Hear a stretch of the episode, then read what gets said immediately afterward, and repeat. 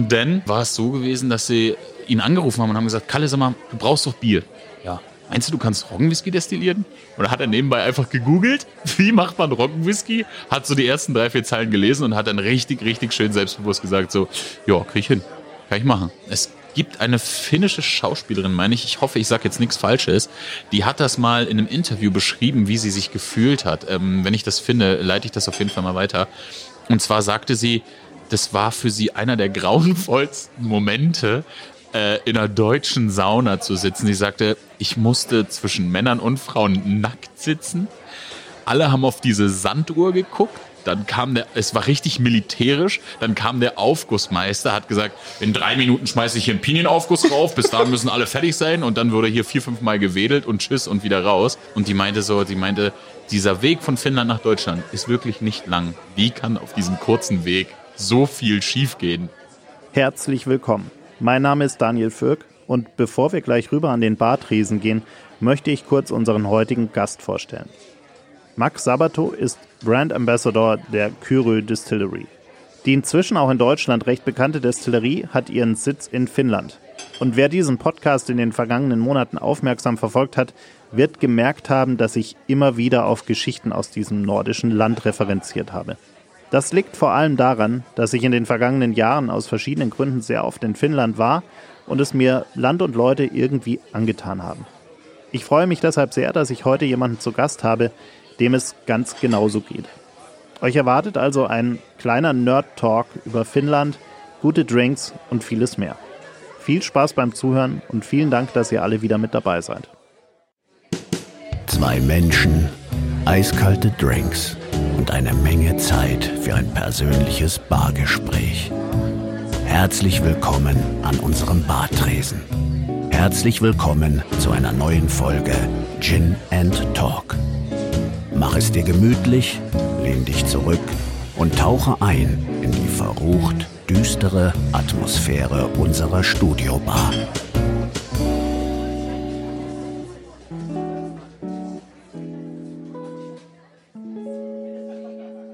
Max Sabato, freut mich sehr, dass du heute da bist, äh, damit wir mal so ein bisschen über Finnland und äh, leckere trinkbare Dinge aus Finnland sprechen können. Herzlich willkommen hier an der Bar. Hi, herzlich willkommen. Dankeschön. Du bist äh, Brand Ambassador der Kyrö Distillery und äh, jeder, der hier aufmerksam meinen Podcast hört, merkt, dass so ziemlich in jeder Folge es irgendeine Anspielung auf Finnland oder Helsinki gibt, äh, weil ich irgendwie, glaube ich, einfach zu oft dort war und jedes Mal irgendwelche Anspielungen auf das Essen, auf die Drinks, auf die Bars, auf die Restaurants, wie auch immer mache ähm, und auf die Menschen natürlich. Und äh, deshalb freue ich mich sehr, dass du heute hier bist und uns auch noch ein bisschen was zum Probieren mitgebracht hast. Wie, wie bist du denn eigentlich, wie wird man eigentlich Brand Ambassador der Kyrie Distillery? Ja, also ähm, natürlich immer über Umwege, ne? so, so wie meistens. Ähm, bei mir war es tatsächlich ein sehr, sehr glücklicher Zufall. Also ich hatte davor ein ähm, Catering gehabt mit einem Geschäftspartner zusammen und ähm, auch mit einer kleinen Barschule, wo wir äh, Promoter und ähm, Promotorinnen ausgebildet haben. Und ähm, das habe ich äh, mehr oder weniger äh, in den Skat gedrückt und habe mich davon verabschiedet und äh, auf dem Weg nach Hause habe ich dann äh, einen Kollegen von mir angerufen, den äh, Tim Lehmann, und der meinte, hm, was gerade so abgeht in der Szene, ruf doch mal die Sonja Erler an. Äh, das ist äh, auch bekannt als Tequila Sonja, also eine Koryphäe in der, in der Spirituosenbranche. Und äh, die hat mich gefragt, irgendwie, die suchen einen Verrückten für eine finnische Company. Und dann hat er gesagt, Kyro Distillery Company. Und bei mir hat so im hintersten Stübchen hat's geklingelt. Und dann habe ich mir gedacht, okay, Gut, habe sie angerufen, habe gesagt, hey Sonja, wir haben uns ja irgendwie fünf Jahre nicht gehört. Wie geht's? Und sie so, ja, alles gut. Ich sage, ich habe gerade mit dem Tim telefoniert, sag mal, ähm, der hat gesagt, du hast irgendwie da so ein paar irre Finnen am Start von Kyrie und ich hatte über Umwege den mal probiert, den äh, damals noch Napoli und hatte das überhaupt nicht mehr auf dem Kessel. Aber ich wusste noch, äh, dass der Gin mir sehr gut gefallen hat. Und dann sagte die so, ach krass, Max, ja, ähm, oh, du wärst perfekt. Ähm, ich habe auch schon von dir gesprochen tatsächlich. Ruf die doch mal an. Dann habe ich den angerufen. Äh, Joni war dann dran, einer der fünf Gründer. Er war aber gerade, glaube ich, in Amerika sogar und meinte, ja, er ist super busy, er hat gar keine Zeit. Und dann haben wir anderthalb Stunden telefonieren. Also er meinte, ich habe fünf Minuten. Und nach anderthalb Stunden hat er gesagt, ey, ich muss jetzt echt abklemmen, so lass mal für nächste Woche Skype-Interview machen. Und ähm, bis zu dem Zeitpunkt wusste ich nur, die suchen einen Brand Ambassador für drei europäische Länder. Also mir war bis zu dem Zeitpunkt noch nicht klar, welche es sein werden. Natürlich auch gehofft, dass es jetzt nicht irgendwie Dänemark, Belgien, Italien oder irgendwas randommäßiges ist, sondern dass sie auch zusammengehören. Und ähm, ja, dann ging es relativ schnell. Also dann kam das äh, Skype-Interview. Dann wurde ich direkt nach äh, Helsinki eingeladen, äh, habe dann da auch, äh, wie schon erwähnt, vorher in der Liberty or Death Bar äh, eine Gastschicht gemacht. Total spontan, da können wir ja vielleicht nachher mal kurz eingehen drauf. Und ähm, ja, dann quasi fast auf den Tag genau, vor vier Jahren habe ich dann eine E-Mail bekommen, so, hey, cool, wäre schön, wenn du bei uns am Start bist. Und ja, habe ich morgens um sechs die äh, Mail bekommen dann, du bist dabei, wenn du willst. Ja. Jetzt bin ich ein bisschen neugierig, weil äh, ich habe es dir vorhin im Vorgespräch äh, erzählt. Mein, mein erster Helsinki-Trip war damals äh, totaler Zufall eigentlich, ohne dass ich da groß drüber nachgedacht habe, weil ich einfach ein Wochenende äh, äh, wegfliegen wollte und mir dachte, ich will irgendwo hinfliegen, wo ich noch nie war. Und ähm, ohne, ohne jetzt vorzugreifen, aber es, es war auch ungefähr die Zeit, ich glaube, es ist bei mir, ja, ich glaube, fünf Jahre her, fünf Jahre oder sechs Jahre her, dass ich das erste Mal dort war. Wie war denn dein erster Eindruck von, von Helsinki oder was ist bei dir, was, was hat, ist irgendwie hängen geblieben? Also vielleicht muss Oder von Finnland ja, generell. Ja. Also äh, eigentlich so mein erstes Treffen tatsächlich, also ich musste es so ein bisschen kombinieren. Es war jetzt nicht nur das Erlebnis von der Stadt. Also du musst dir vorstellen, zwei Tage bevor ich äh, anreisen sollte, habe ich den Anruf bekommen, damals von äh, Paulina. Paula, Paulina war die Global Brand Ambassadorin zu dem Zeitpunkt. Und die sagte so, ich habe für dich eine Gastschicht organisiert in der Liberty Odessa Wie du weißt, eine der, der Top-Bars überhaupt in, äh, in Helsinki. Ein übelstes, geiles Ding. Ähm, und dann meinte sie, 48 Stunden vorher, hast du nicht Bock, da eine Gastschicht zu machen, direkt an dem Tag, übermorgen?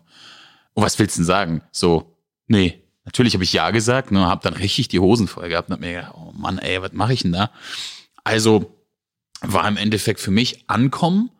Sie hatte dann noch ihr gesamtes Mise en place, was ich ihr auftragen musste, weil ich hatte ja nicht die Möglichkeit, was mitzunehmen ähm, sind wir denn da zu ihr in irgendeine Shopping Mall, da hatte sie ein Schließfach, da haben wir dann die Ingredients rausgeholt, damit sind wir zu mir ins Hotel, ich habe dann noch drei, vier Sirupe und noch eine Rapid Infusion angesetzt, dann zack, ab zum Abendessen, dann Liberty or Death Bar, Gastschicht bis drei Uhr morgens und dann direkt um acht Uhr wieder Interview und dann äh, ab in die Sauna. Also für mich war es wirklich so pam, pam, pam, pam, pam.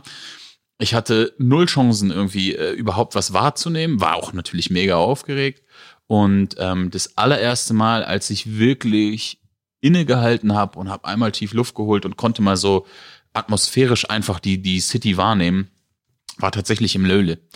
Ähm, für alle nicht äh, äh, Finnland-affinen Leute, Löhle ist so eine der bekanntesten Saunen der Welt, äh, liegt direkt ähm, an der Küste, super, super schön. Und da habe ich so eine Loikaito gegessen, eine finnische Lachssuppe, ähm, auf der Terrasse draußen mit Blick aufs Meer und das war der allererste Moment, wo ich gedacht habe, so, boah, ist das geil hier. Ja. Das ist übrigens auch so eine Location, in der ich so viele lustige Dinge erlebt habe in meinem Leben. Vor allem, als ich das erste Mal und zweite Mal da war, weil äh, es wurde komplett mein Bild von diese, also als Deutscher hat man ja von Sauna so seine Vorstellungen. also man kennt ja irgendwie man kennt ja irgendwie diese, diese Saunaregeltafel, bitte Ruhe und ähm, nur so und so viele Minuten in die Sauna und man soll doch bitte äh, still sein und man soll sich entspannen und es geht überhaupt nicht darum, sich zu unterhalten und überhaupt. Und dann gehe ich in diese Sauna rein, ähm, bin erstmal total verwirrt, weil jeder Badehose trägt. Äh, und ich dachte mir immer, naja, also äh, die Finnen, die müssen doch, also keine Ahnung, naja, auf jeden Fall hatten alle eine Badehose an. Ich, ich dann natürlich auch. Und dann ähm, beim dann gehe ich in diese Sauna rein, alle unterhalten sich lautstark. Ich war froh, dass ich überhaupt Luft bekommen habe, weil es irgendwie so ungefähr 100 Grad wärmer als bei uns gefühlt. Äh, und dann sitzt so ein, so ein finnischer Wikinger in der Ecke. Also wirklich, der war riesig. Äh, und irgendwo saßen Leute, das darf man inzwischen scheinbar nicht mehr, aber saßen Leute mit einem Bier in der Hand in der Sauna, was ich auch mega fand. Wir natürlich fünf Sekunden später auch. Äh, und äh, der meinte dann, ja, es ist ja noch gar nicht so heiß und was ich dann so stöhnen würde und alle, die mit mir da waren, hat dann nochmal, und man muss sich das ja so vorstellen, es ist ja nicht dieser, dieser baumarktgerechte Saunaofen, den man da so reinstellt, sondern der Ofen ist ungefähr genauso groß wie der Raum drumherum. Ja. Äh, und es gibt diese oh, Klappe. es gibt diese Klappe, die, die Klappe des Teufels, die man dann irgendwie öffnet und die macht einfach nichts anderes als den Ofen oben auf. Und dann knallt einem diese, keine Ahnung wie viel Grad, heiße Hitze entgegen. Ich glaube, es sind so 1000. Gefühlte Temperatur 1000 Grad. Gef also ja. wenn die Haut anfängt zu bitzeln äh, und man sich denkt, naja, hm, Sauna kenne ich anders, dann äh, ist man in der finnischen Sauna angelangt. Also nicht das, was man hier als als Deutscher, als finnische Sauna ähm, äh, bezeichnen würde. Es ist wirklich ein anderes Erlebnis. Auch äh, nette Anekdote da. Äh, Grüße an Fabian an der Stelle. Wir sind danach ähm, raus und man kann dann ja wirklich nach dem Saunagang einfach in die Ostsee springen. Und dann besagter Wikinger stand dann auch mit uns draußen und wir haben uns so ein bisschen unterhalten. Und äh, er meinte dann zu Fabian, der dann irgendwie gemeint hat, oh, das war jetzt aber schon sehr heiß. dann, es war übrigens irgendwann im Winter. Also es war wirklich, äh, diese Buchten frieren ja auch gerne mal zu dann da so und Eisschollen schwimmen herum. Also es war wirklich kalt. Und der Finne meinte, naja, also wir schwimmen immer raus bis zu der Boje, drehen einmal um und schwimmen wieder zurück. Fabian leicht angeheitert, weil ich meine, so Bier in der Sauna, die 1000 Grad heiß ist, steigt einem zu Kopf, springt ins Wasser, schwimmt zu der Boje raus, kommt zurück und man, wir, wir standen dann schon zu dritt äh, am, am Steg quasi und haben uns überlegt, wer von uns springt jetzt rein, um ihn rauszuziehen. Er hat auf seinen wurde, Tod gewartet. Er quasi. wurde immer langsamer, er wurde immer langsamer und war kurz vorm Untergehen. Er saß danach ungelogen, eine Stunde konstant in dieser heißen Sauna und hat gezittert.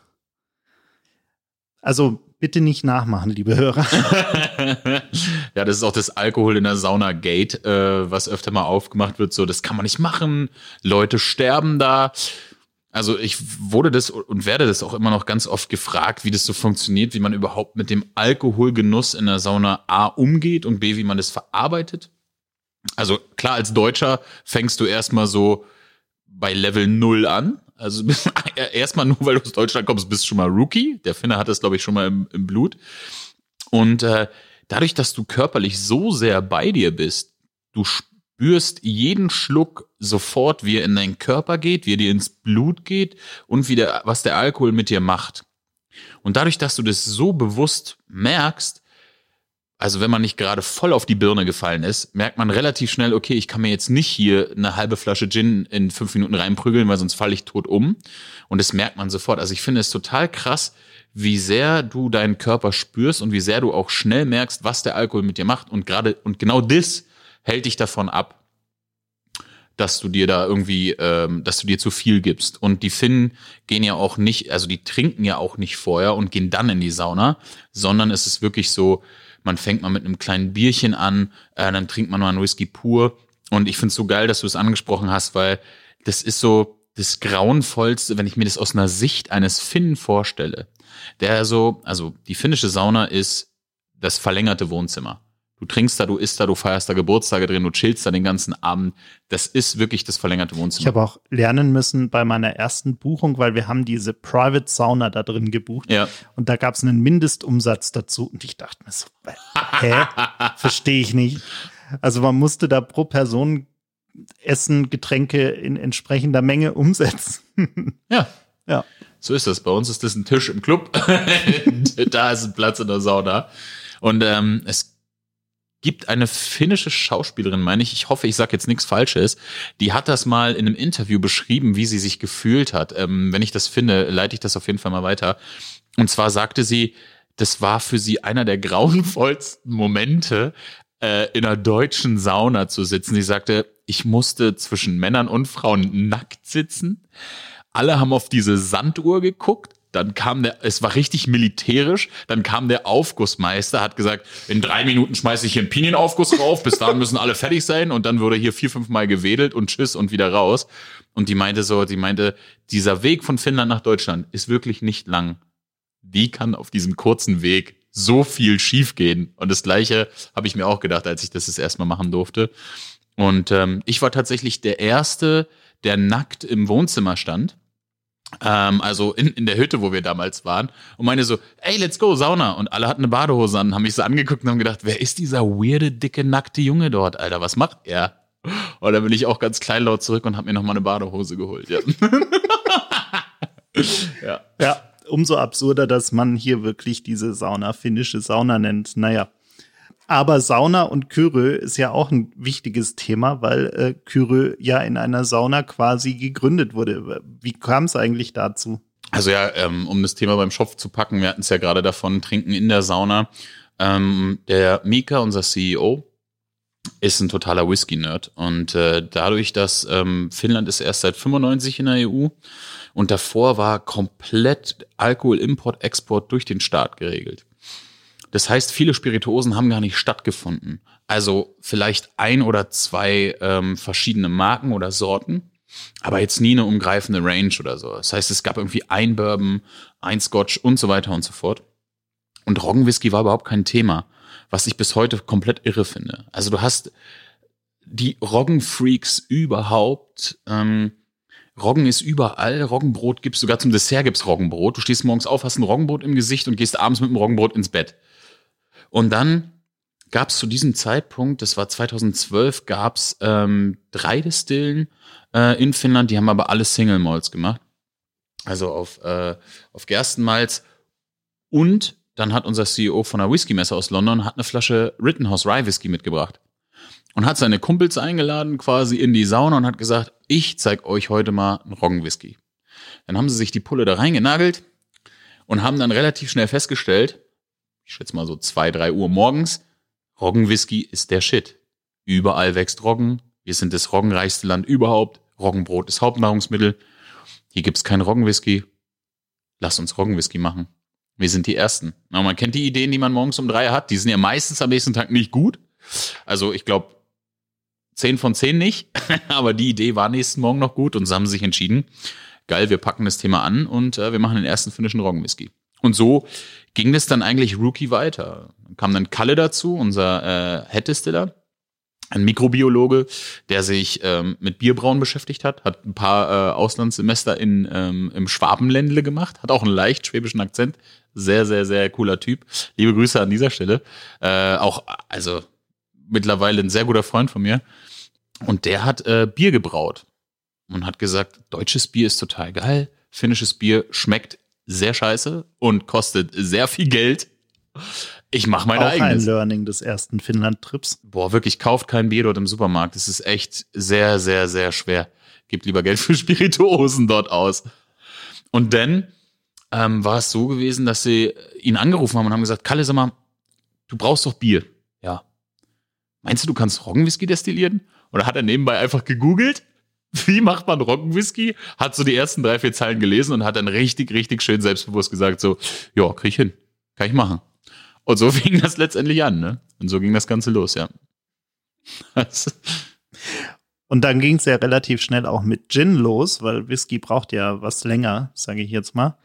Ähm, und äh, aber ja durchaus dann auch gleich mit einem äh, durchaus hohem Anspruch zu sagen, naja, wir machen jetzt nicht mal irgendeinen Gin, sondern wir machen einen Gin, mit dem wir auch wirklich äh, einen Maßstab setzen, sage ich jetzt mal, äh, der ja auch dann wirklich verschiedenste Preise gewonnen hat. Äh, wie war das dann wirklich auch so diese, dieser Gedanke dahinter zu sagen, naja, bis der Whisky jetzt mal so weit ist, äh, wie es ja viele auch machen, was ja auch vollkommen legitim ist, ähm, machen wir jetzt mal einen richtig, richtig, richtig guten Gin? Ja, also ich sag mal so, äh, da musst du ja nicht unbedingt zwingend auf dem Taschenrechner geschlafen haben, um zu wissen, okay, ich brauche drei Jahre. Äh, zwei der fünf Gründer haben sogar eine Hypothek aufs Haus ihrer Eltern aufgenommen, um die erste Brennblase zu finanzieren, äh, was ich auch sehr geil finde. So, Mom, Dad, ich hab's versaut, hier ist schon mal ein Schlafsack. Ähm, Tut mir leid. Also die haben es, zum Glück ist es ja anders gekommen. Aber ähm, also sehr viel da auch reingesteckt und da sieht man halt auch, wie krass dieser Antrieb halt einfach ist. Und die wussten natürlich von vornherein, in der Zwischenzeit in diesen drei Jahren müssen wir was machen, wir müssen was tun auf jeden Fall. Es wird nicht äh, dabei bleiben beim Whisky. Und äh, von vornherein war klar, jede Spirituose wird immer auf 100% Roggenbasis sein. Ähm, es wird auf jeden Fall keinen Wodka geben, weil das Thema war Spirituose aus Roggen mit wahnsinnig viel Körper, sehr viel, äh, sehr viel Geist auch. Also es sollte sehr viel Leben in der Spirituose halt einfach stattfinden in Nuancen. Ich meine, klar gibt's natürlich auch sehr, sehr, sehr ähm, komplexe Wodkas, aber da war es natürlich das Thema, ich will richtig Fettcharakter da drin haben. Ne? Also es war klar, wir wollen ähm, alles im Roggenbereich machen, was möglich ist abgesehen von, äh, von Wodka. Und wenn man sich heute unsere Range anguckt, von dem Cream Likör zum Whisky, zum ähm, New Make bis hin zu verschiedenen ähm, Gin-Destillaten. Bitters hatten wir auch eine Zeit lang äh, mal mit ein paar Barkeepern zusammen gemacht. Also da ist schon ein sehr breiter Fächer mittlerweile entstanden. Ja. Bis hin zum Handdesinfektionsmittel. Ja, ja, oder auch zum Moisturizer. Also ähm, ein paar Barkeeper hier sogar äh, kennen den Moisturizer noch. Wir haben eine Handcreme auf Roggenbasis auch gemacht für Barkeeper. Okay. Äh, und Barkeeperinnen natürlich. Ähm, ja, äh, ist viel passiert. wenn, wenn wir noch mal kurz über den äh, ja ehemals als Napur Ja. bekannten jetzt Kyre Gin äh, zu sprechen kommen. Was, was zeichnet den denn äh, geschmacklich aus? Wie würdest du ihn beschreiben für jemanden, der ihn noch nie probiert hat, der unbedingt mal finnischen Gin probieren sollte? Also es gibt so ein paar Punchlines, die ich habe, ähm, die ich auch definitiv äh, nachvollziehen kann und, und auch immer wieder sage. Und zwar ist einmal, wir haben einen finnischen Sommerabend in der Flasche. Für jemanden, der noch nie einen finnischen Sommerabend erlebt hat, ähm, sage ich dann als zweites immer, es ist ein super schöner ähm, Hybrid oder ein super schöner Spagat zwischen einem New Western Style Gin und einem London Dry, weil wir halt eine sehr klassische Base haben und dann diese finnischen ähm, Botanicals dazu, ähm, die halt diese geile Komplexität mit reinbringen. Also du hast quasi schon einen Drink in sich. Haben ja die Cranberries, Sanddorn, Birkenblätter, Medesüß. Ähm, die Cranberries bringen dieses Fruchtige mit rein, der Sanddorn bringt die Säure, Medesüß bringt die ähm, Süße und ähm, leichte Bitternoten mit rein und die Birkenblätter bringen das Trockene. Damit hast du eigentlich schon fast die Komponente von einem Drink. Süß, sauer, fruchtig, trocken.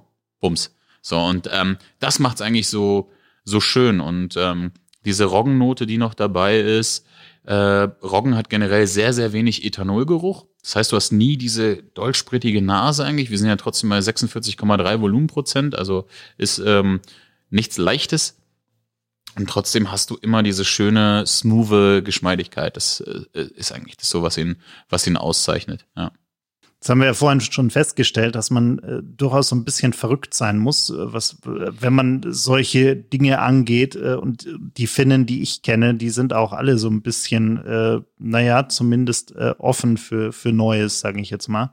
Und gerade Kyre äh, ist für mich so ein, eigentlich so ein Wegbegleiter auch meiner ganzen Helsinki-Trips, weil jedes Mal, wenn ich dort bin, gibt natürlich auch noch irgendwie so ein bis zwei andere, die ich, die ich dort ganz spannend finde. Aber äh, Kyre fand ich immer spannend, weil die hatten äh, auch immer irgendwie was Neues. Also jedes Mal, wenn ich da war und wieder in irgendeiner meiner, meiner äh, gefühlt 5000 Lieblingsbars irgendwo in Finnland saß, äh, habe ich wieder was Neues entdeckt. Äh, also Napur natürlich irgendwie immer oder Kyre Gin natürlich immer.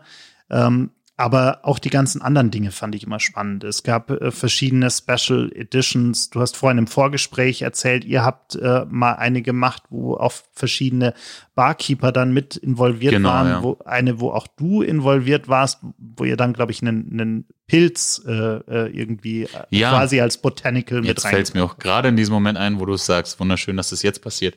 Äh, Academies haben wir die genannt, die Kyro Academies. Und ähm, das waren Barkeeper aus Japan, ähm, teilweise auch Barkeeper aus äh, ganz vielen verschiedenen Märkten, aus Russland, aus Singapur ähm, und so weiter, die wir zusammengewürfelt haben. Und die hatten dann eine Woche lang die Destille zur Verfügung, den Wald und das Labor und durften sich dann einfach austoben. Und es war total genial, weil du natürlich von allen verschiedenen Märkten ähm, den Input bekommen hast. So, ne? ähm, eine super schöne äh, Collaboration gewesen. Ähm, die Namen wurden dann auf dem äh, Etikett sozusagen verewigt und ich glaube, um ich glaube, 200 Flaschen gab es da pro ähm, ähm, Academy. Und bei der, die wir gemacht haben, ähm, mit ein paar ähm, deutschen Barkeepern und Barkeeperinnen zusammen war ähm, diese Pilzgeschichte. Genau, also es waren mehrere. Also erstmal gehst du in den Wald, hast Scheren mit, äh, Eimer mit und äh, jeder ist erstmal irgendwie eine Stunde, zwei im Dickicht unterwegs und sucht Beeren, Blätter. Dann ist Kalle, unser Headestiller, immer noch dabei und die Hauptfrage ist eigentlich so, ist es giftig oder nicht? so, das ist immer, das solltest du am Anfang mal klären. So, du, ich habe da fünf Pilze, so drei davon leuchten. Äh, welchen können wir nehmen? Und wir haben dann nicht äh, weit von der Destille entfernt, das war gar nicht mehr im Wald, sondern eigentlich eher so am Wegesrand von der Destille in den Wald, haben wir einen riesen Pilz gesehen. Ähm, ja, ich schätze mal so, der Schirm war so Basketballgröße fast. Ja, also wirklich ein Riesending. Da habe ich gesagt, was ist das denn? Ja, ein Spättäubling. Und dieser Spättäubling ähm, äh, war, wie gesagt, sehr, sehr groß. Und dann haben wir gesagt, komm, wir nehmen den mit, kann man den destillieren? Kalle sagt so, ja klar, kann man auf jeden Fall destillieren. Und wir haben das in so einer kleinen 5-Liter-Blase gemacht und äh, dadurch, dass die Brennblase so klein war und der Pilz so groß, ist der so ein bisschen angeschwitzt an der Seite und es brachte so ein Destillat, das schmeckte wie, äh, wenn man früher als Kind Pilze gesammelt hat und hat die dann äh, irgendwie mit Butter in der Pfanne angeschwenkt. Es war großartig.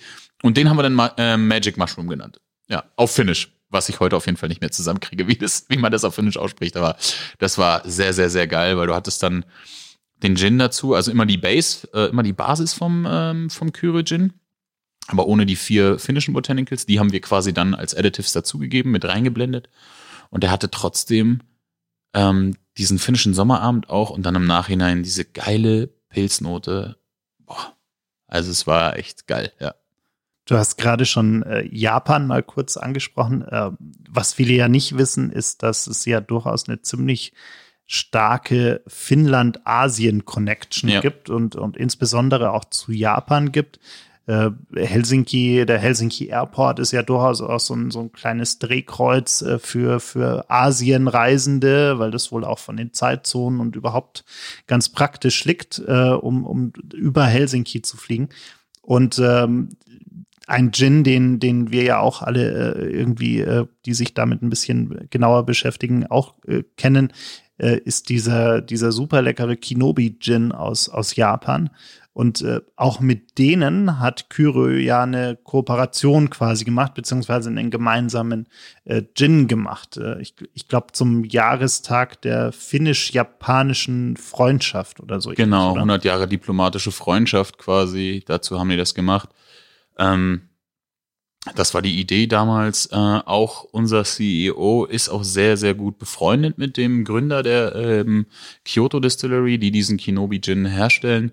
Ähm, ich durfte die in Brooklyn letztes Jahr auf dem BCB auch kennenlernen, im, im Clower Club. Ähm, und ja, super, super entspannte Leute. Also man merkt da wirklich die Synergien, wenn die sich unterhalten. Und für mich war es äh, sehr, sehr krass, das zu sehen. Also ähm, wie diese beiden Welten aufeinandertreffen und das dann auch noch ähm, in, in, in Brooklyn quasi äh, war schon war schon eine krasse Erfahrung auch und da habe ich sofort gemerkt, ja, diese Chemie, äh, das spiegelt sich auch in dem Produkt wieder, wenn man es wenn man es probiert. Wir haben es ja vorhin äh, auf jeden Fall schon mal angekostet. Es ist einfach super geil. Du hast ja auch diese Single Botanical Distillates bei dem ähm, Kinobi mit dabei. Da ist dann ähm, Yuzu mit dabei, Red Shizu ist mit dabei, Bambus ist mit dabei, also auch die Single Botanical Destillate vom Kinobi Gin mitgeblendet äh, auf die Basis vom, vom Kyro Gin. Ähm, ja, ich muss sagen, als ich den das erste Mal probiert habe, schwer in Love. Und äh, es, wenn's, wenn es wirklich mehr geben würde, ich, boah, ich glaube, ich hätte einen Kanister von zu Hause. Also es ist wirklich aus der gesamten Range, die wir haben, jetzt mal ab, also nur aus der Gin-Range, ist es echt so mit mein Favorite, muss ich gestehen. Also ich habe eh so ein, alles was so äh, japanisches Essen und alles eh in die Richtung geht, bin ich sehr, sehr, sehr affin. Ich war leider noch nie da, aber habe, warum auch immer, da eine sehr starke Affinität zu. Und das Ding kickt mich einfach. Also ich finde den großartig, ja. Ich habe auch witzigerweise noch nie jemanden getroffen, der also wenn jemand Finnland mag, mag er witzigerweise in der Regel auch immer Japan und umgekehrt. Also Menschen, die schon in beiden Ländern waren, haben für beide Länder irgendwie so eine, so eine tiefe Leidenschaft entwickelt. Äh, also vor allem, wenn sie nicht nur rein touristisch da waren, sondern, sondern auch so ein bisschen Land und Leute ein bisschen tiefer kennengelernt haben. Und, und das finde ich, finde ich ganz interessant. Äh, war mir, war mir anfangs auch nicht so bewusst, dass es da diese, diese Connection irgendwie gibt. Warst du schon mal in Japan gewesen? Ähm, auch noch nicht. Äh, Schade, ich hätte dich gerne gefragt, ob du dir, weil du ja auch so Finnland-affin bist. Eigentlich dieses Jahr äh, war das geplant. Warum aber, bist du nicht gefahren? Äh, ja. da kam dann Corona um die Ecke und hat mir mal wieder meinen Reiseplan zerstört, wie so oft in den letzten Monaten. Naja, aber genau, nee, deshalb äh, finde ich, finde ich auch super spannend. Und was ich auch in, super interessant finde, äh, habe ich witzigerweise auch das erste Mal durch, äh, durch den äh, Coskur beziehungsweise Dark Gin kennengelernt, dass man eben auch einen Gin in ein Holzfass packen kann äh, und dass da ganz spannende Dinge passieren. Also ich glaube, das war tatsächlich damals das erste Mal, dass ich sowas getrunken habe in, in, in Helsinki äh, und fand es total spannend, weil ähm, kleine äh, Anekdote dazu, ich äh, bis vor nicht allzu langer Zeit nicht der, der Wahnsinns äh, Whisky-Trinker war, ähm, weil ich irgendwie Whisky immer nicht so mega gut vertragen habe. So. also kann auch an der Menge liegen. Aber äh, und, und ich fand das total spannend, weil äh, es hat so dieses, dieses Erlebnis durchaus, was schon nah an den Whisky rankommt. Aber es ist halt doch was anderes. Wie, wie kam es eigentlich dazu dann? Also ja, da wir ja sowieso die Fässer da haben, ähm, war die Idee eigentlich nicht weit, das Ganze mal auszuprobieren und in da und in da reinzuschmeißen. Und ähm, dann äh, wurde aber auch schnell festgestellt, okay, wenn wir jetzt den Kyro Gin direkt einfach ins Fass packen, ähm, die ganzen Single Botanical Destillate, also sprich die Cranberries, ähm, Santon, Birkenblätter, äh, Medesüß, die finnischen, wenn man die mit reinpackt, dass die einfach an Geschmack abbauen, dass es denen nicht so unbedingt gut tut. Und so wurde sich dann entschieden, nur die Base von dem Kyojin sozusagen zu lagern. Ähm, so, wo wir halt auch unseren Whisky drin lagern, amerikanische Weißeiche. Ähm, Erstbelegung, also die Fässer sind komplett jungfräulich und das war auch das, was mir sehr gut gefallen hat, weil ich war früher, mm, also ich habe Barkeeping ähm, und für mich war es immer relativ schwierig, also die ersten fast gelagerten Gins, als ich die probiert habe, ähm, wenn dann der Gin schon sehr komplex ist und dann kommt noch ein Fass dazu, was irgendwie ein Ex-Bourbon, Ex-Port, Ex-Sherry, dann hast du ja diese ganzen Komponente nochmal von der Spirituose, die vorher drinne war, plus dem Fass noch, plus die Botanicals von dem Gin. Das war mir immer alles irgendwann zu viel. Da waren mir zu viele Leute auf dieser Party und du hast nicht mehr so ganz genau rausgefunden, so, ey, um was geht's gerade? Ähm, und äh, deswegen fand ich das ganz geil, dass es bei dem Dark Gin so geradlinig ist, dass du trotzdem noch diesen Finger mit im Gin drinne hast und trotzdem noch schmeckst, dass da irgendwie Wacholder noch stattfindet und dass da halt einfach ein Gin ähm, mit dabei ist. Ne? Das finde ich eigentlich äh, äh, sehr, sehr, sehr, sehr geil an der Sache. Ja, und so wurde das dann halt einfach äh, vollzogen, also quasi die Basis Fass lagern und dann die Basis raus aus dem Fass und dann wieder die äh, finnischen Botanicals dazu zu blenden, also das zu vermehlen, ja.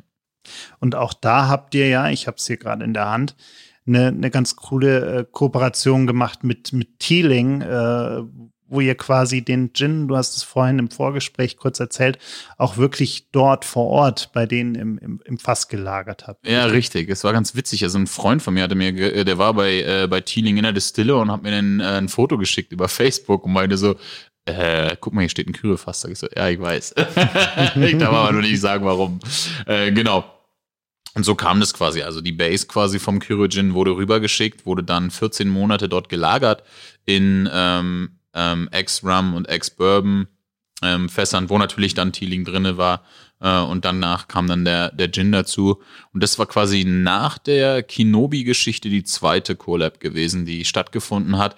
Und das gibt dann immer ein Limited Amount auf beiden Seiten. Also dann einmal bei der Kyoto in Japan und in Finnland. Mittlerweile haben wir auch ein paar Flaschen in Deutschland, wurde das ein bisschen aufgeteilt. Ähm, ja, das war auf jeden Fall eine, eine ganz saubere Nummer, die da gelungen ist, ja.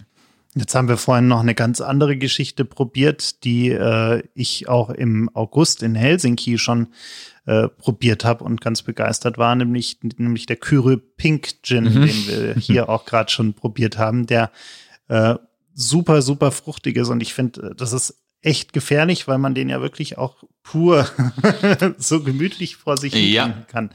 Ähm, was, was ist da? Also ich meine, diese, diesen ganzen Pink Gin Trend, den, den kennen wir ja alle so ein bisschen, aber Kyre hat da ja auch wieder so einen, so einen äh, etwas besondereren Twist reingebracht, finde ich. Ja, also ich denke, äh, wir bleiben uns da ganz, ganz klar dieser äh, Reinheit treu, dass wir sagen so, okay, da kommen jetzt nicht irgendwie 750 verschiedene äh, Additives irgendwie noch dazu, damit das Zeug jetzt äh, knallpink bleibt, wie wir auch vorhin schon festgestellt haben.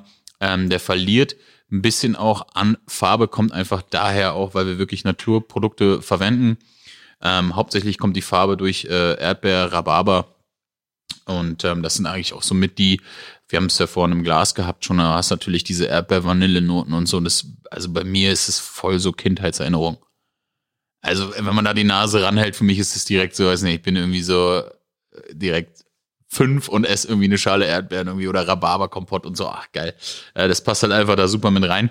Hat natürlich wieder diesen finnischen Teppich auch natürlich, wo das Ganze so drauf schwimmt und ähm, ja, also das ist, glaube ich, so das, das Ding, weil wir natürlich auch direkten Kontakt haben. Ich habe ja vorhin schon gesagt, ähm, auf der Whisky-Messe, wo der Whisky mit rüber kam. Also es ist ein sehr, sehr großer äh, sehr große Beziehung zu, äh, zu London auch und so weiter. Und mittlerweile hat tatsächlich, ich glaube, 30 Prozent des ähm, Gin-Marktes mittlerweile ist auf Pink Gin äh, ähm, umgestiegen.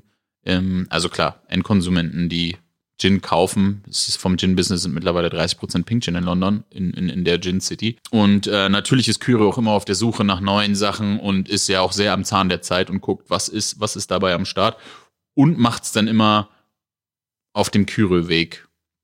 Und das ist ihnen äh, sehr, sehr, sehr, sehr, sehr, sehr gut gelungen an der Stelle. Ja.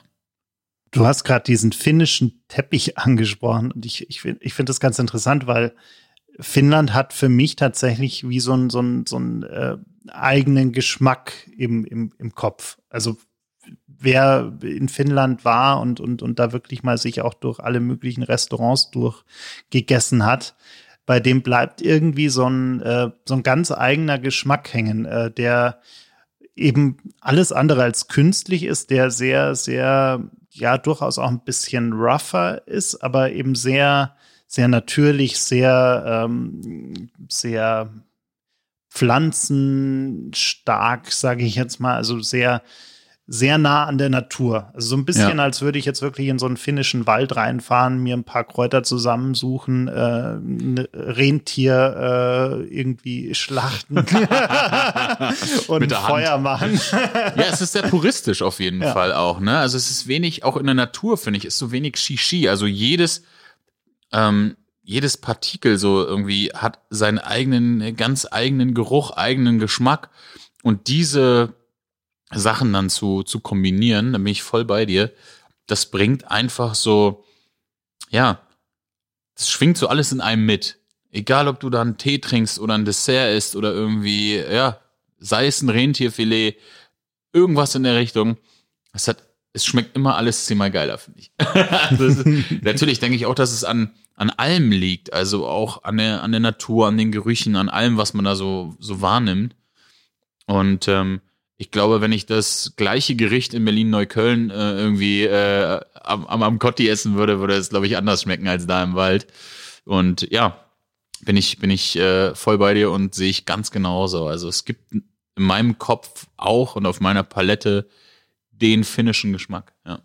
Jetzt sind ja seit der Gründung von, von Kyre ein paar Jährchen vergangen und inzwischen ist ja auch der Whisky fertig. Äh, oh ja. Kannst du, kannst du dazu ein bisschen was erzählen? Äh, also auch, auch, wie man sich den vorstellen kann? Ja, total. Also äh, wir können den im Anschluss auch auf jeden Fall gleich nochmal mal probieren. Den habe ich ähm, tatsächlich nämlich auch noch nicht probiert.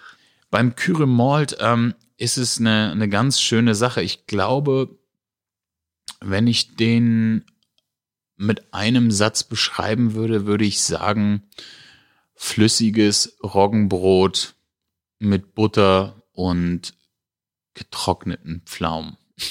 Okay, jetzt habe ich auch noch Hunger.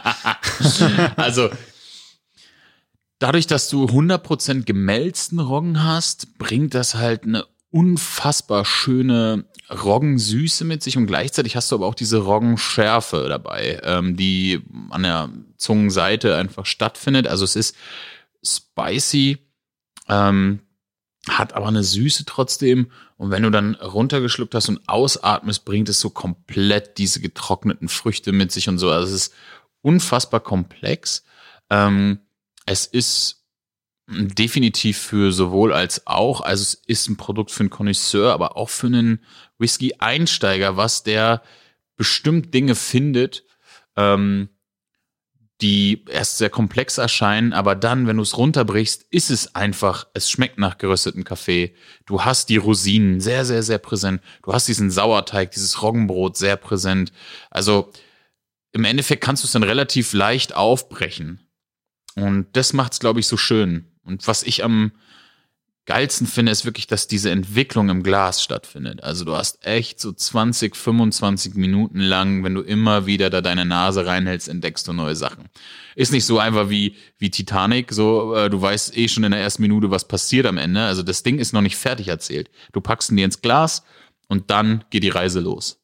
Und die Reise endet dann, wenn du es ausgetrunken hast. Also bei uns wahrscheinlich dann nach zwei, drei Minuten schon, aber für denjenigen, der sehr lange genießt, kannst du auch sehr lange was davon haben. Und das finde ich eigentlich geil, dass du wirklich den bei der Entwicklung dabei sein kannst. Ja.